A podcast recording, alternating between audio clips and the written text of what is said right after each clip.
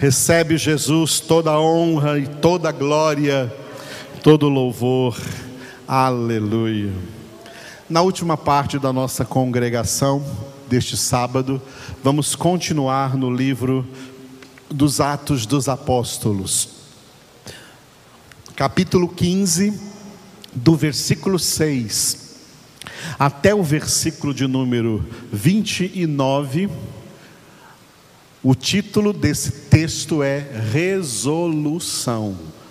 Um problema surgiu lá na igreja primitiva, um problema gerado pela presença de dois grupos diferentes na igreja, um grupo de judeus convertidos ao cristianismo e um grupo de gentios convertidos ao cristianismo. Ambos os grupos se tornaram cristãos mas, no entanto, começou a surgir problemas entre eles, porque o grupo dos judeus convertidos ao cristianismo queriam impor práticas judaicas, como a conversão, sobre os gentios convertidos ao cristianismo, o que não deveriam fazer. Esse problema foi levado para a primeira igreja cristã que surgiu, a igreja de Jerusalém, e lá ele foi resolvido. E essa resolução foi descrita aqui nesse texto.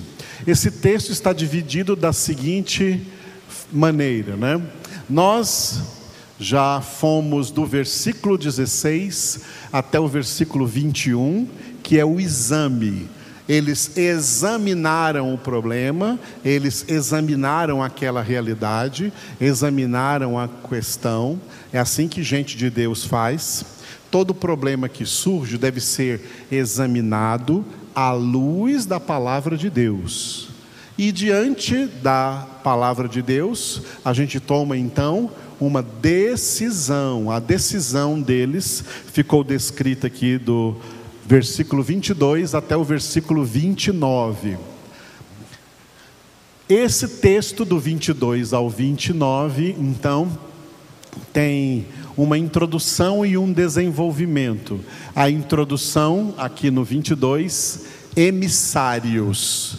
Eles eles então concordaram que deveriam enviar emissários para acalmar essas igrejas, levando a orientação correta que eles deveriam seguir sobre aquele assunto. E essas orientações que esses emissários iriam levar era através de uma carta, que a gente chama então, tecnicamente, de carta conciliar. O resultado desse concílio para conciliar esses dois grupos que viviam juntos naquelas igrejas primitivas, tá? Então, a carta está ali do versículo 23 até o 29. No versículo 22, acerca desses emissários, está escrito assim: ó, leiam comigo, bem grande esse versículo, então leiam juntos. Então pareceu bem aos apóstolos e aos presbíteros, com toda a igreja, tendo elegido homens dentre eles, enviá-los, juntamente com Paulo e Barnabé, a Antioquia.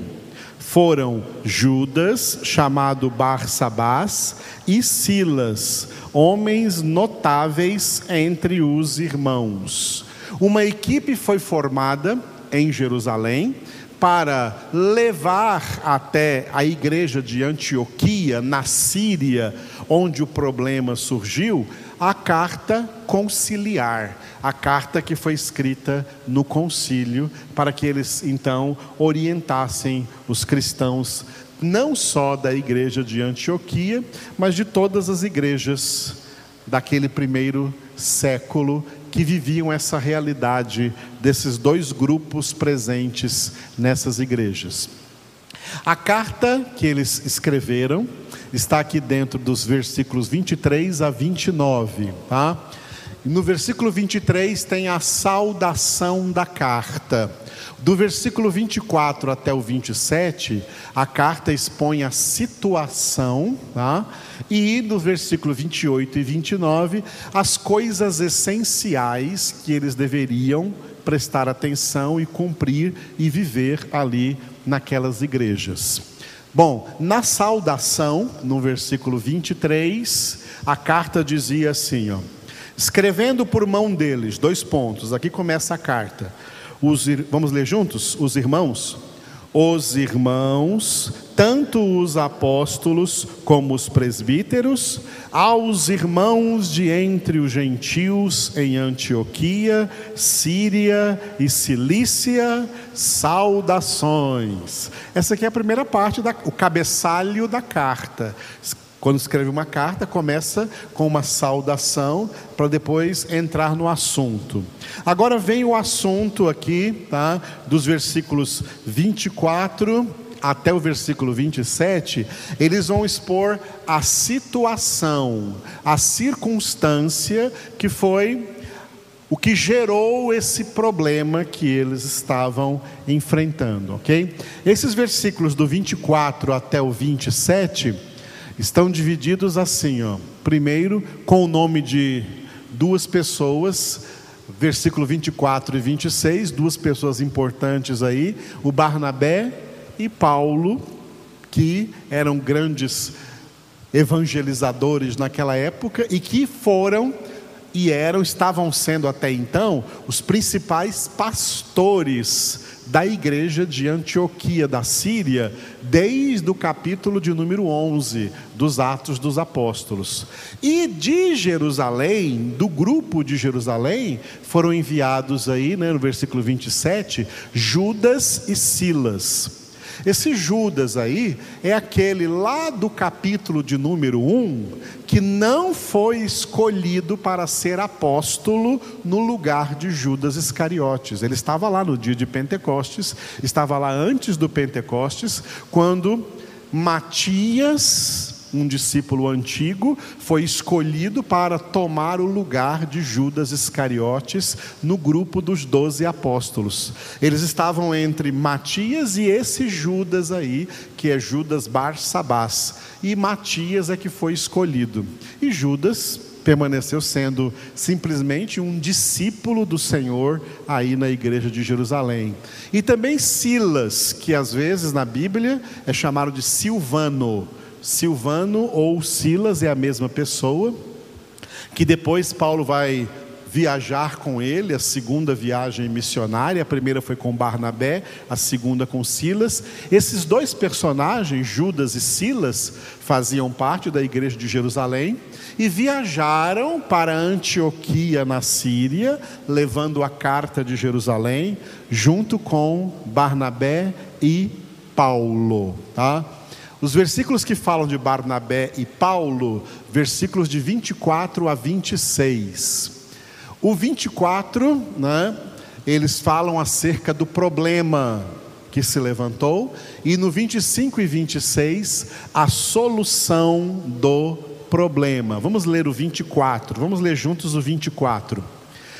Visto sabermos que alguns que saíram de entre nós, sem nenhuma autorização, vos tem perturbado com palavras, transtornando a vossa alma. É muito interessante esse versículo, porque eu até coloquei de vermelho a palavra autorização.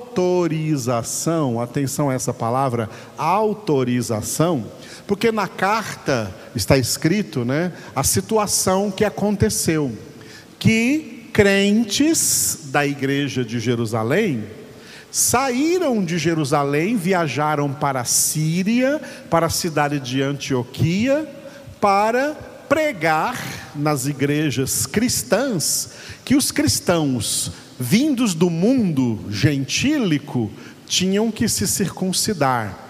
E aí na carta carta que virou palavra de Deus, está aqui como palavra de Deus, diz que esses homens saíram, foram pregar nessas igrejas sem nenhuma autorização.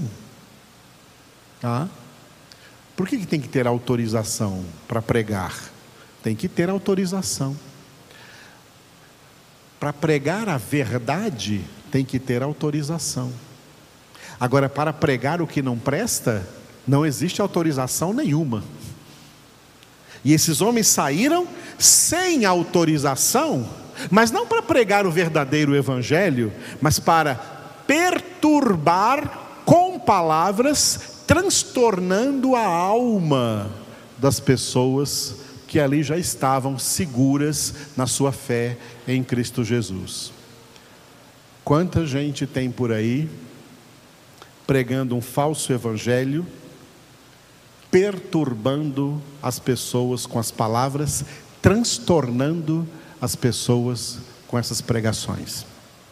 Quando Paulo escreveu a carta a Tito, Paulo escreveu lá no um dos versículos do primeiro capítulo, cuidado com esses falsos pregadores, porque é necessário fazê-los calar, porque andam pervertendo casas inteiras, e casas ali significavam igrejas, igrejas inteiras.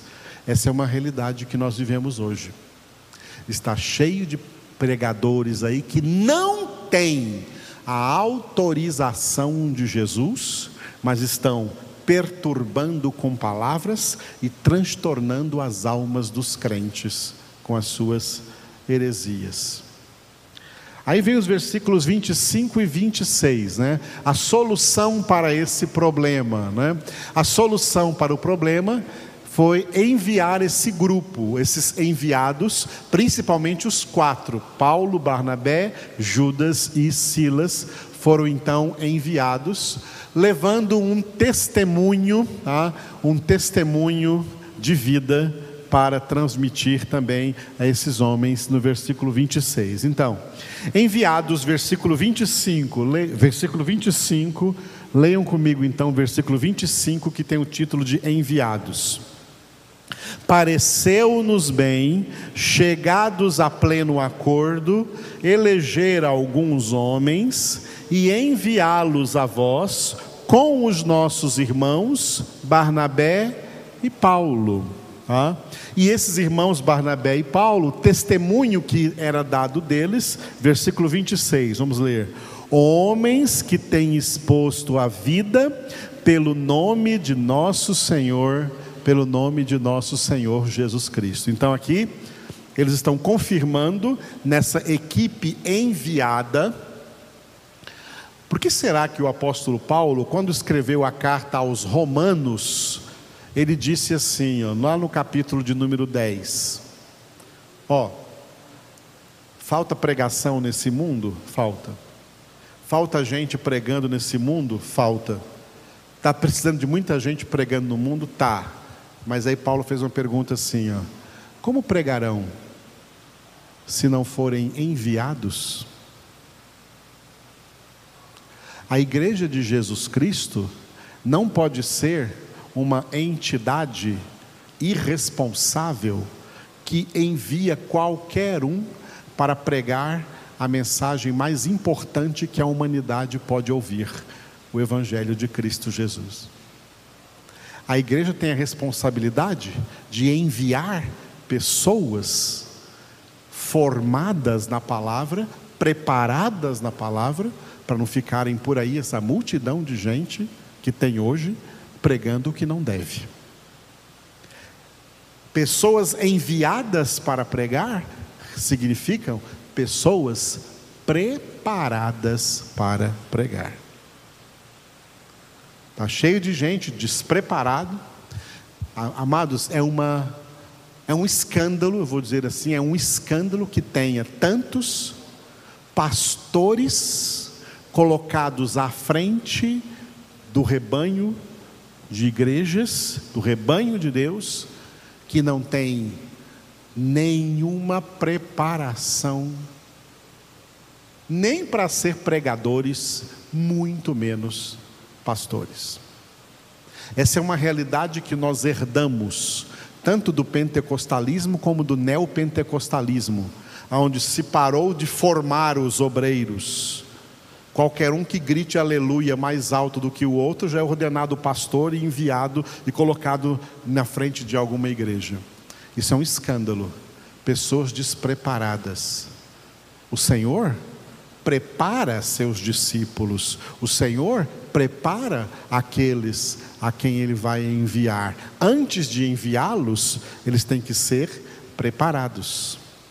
O texto aqui dá testemunho que Paulo e Barnabé são pessoas preparadas, e dá um testemunho também no versículo 27 que Judas e Silas eram pessoas também preparadas, que a igreja podia enviá-los, que eles não iam pregar besteira, não iam pregar nada errado por aí, iam trazer boa palavra de Deus para as pessoas.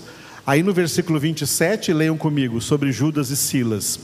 Enviamos, portanto, Judas e Silas, os quais pessoalmente vos dirão também estas coisas. Ou seja, Paulo e Barnabé, Judas e Silas, nenhum deles vão pregar um evangelho diferente, vão pregar as mesmas coisas, porque é nessas coisas santas, nessas sãs doutrinas que eles foram formados.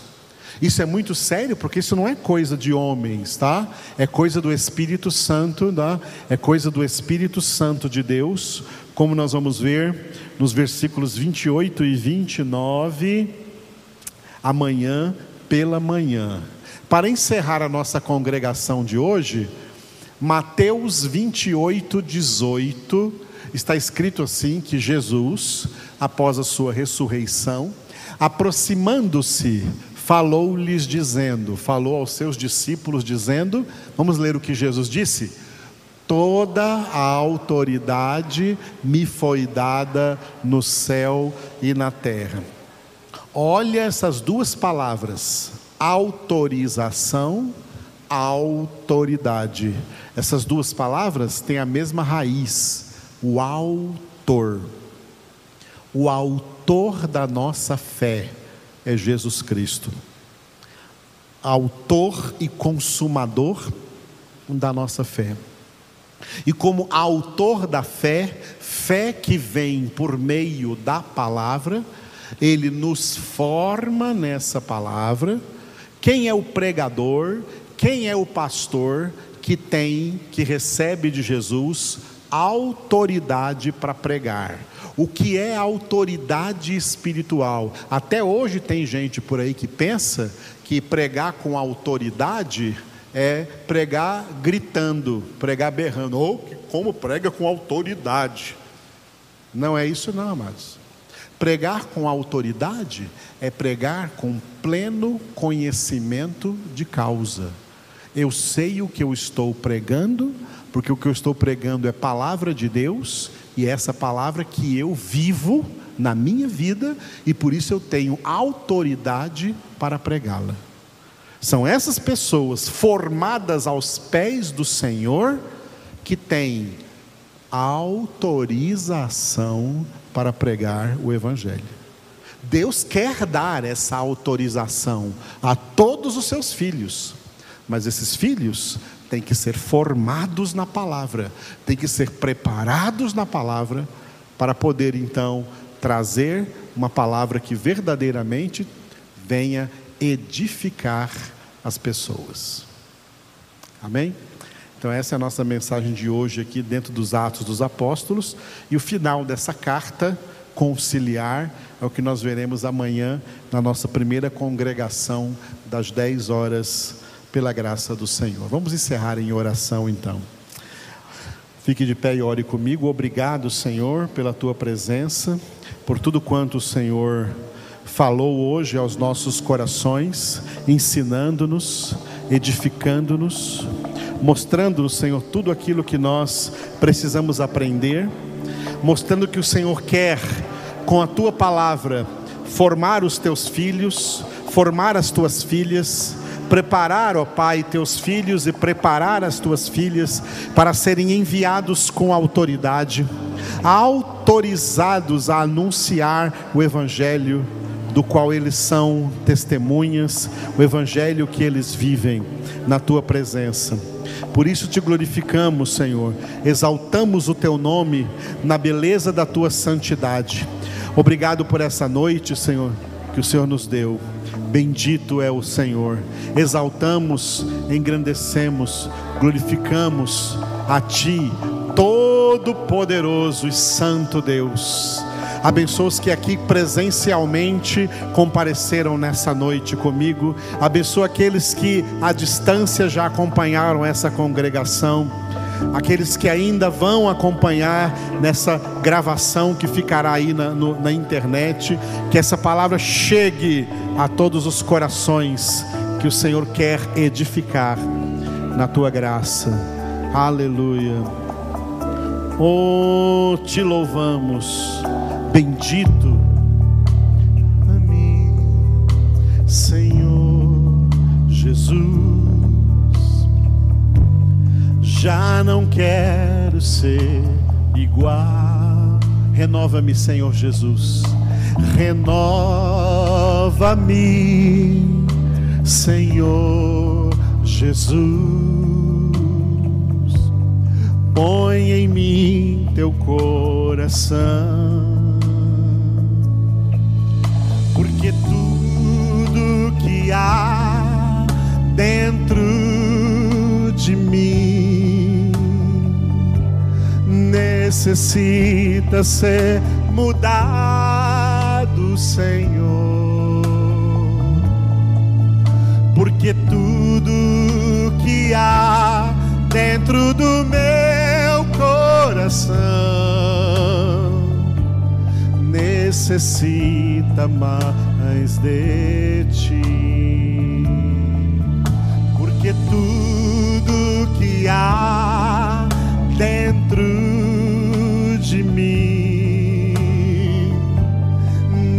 necessita ser mudado, Senhor.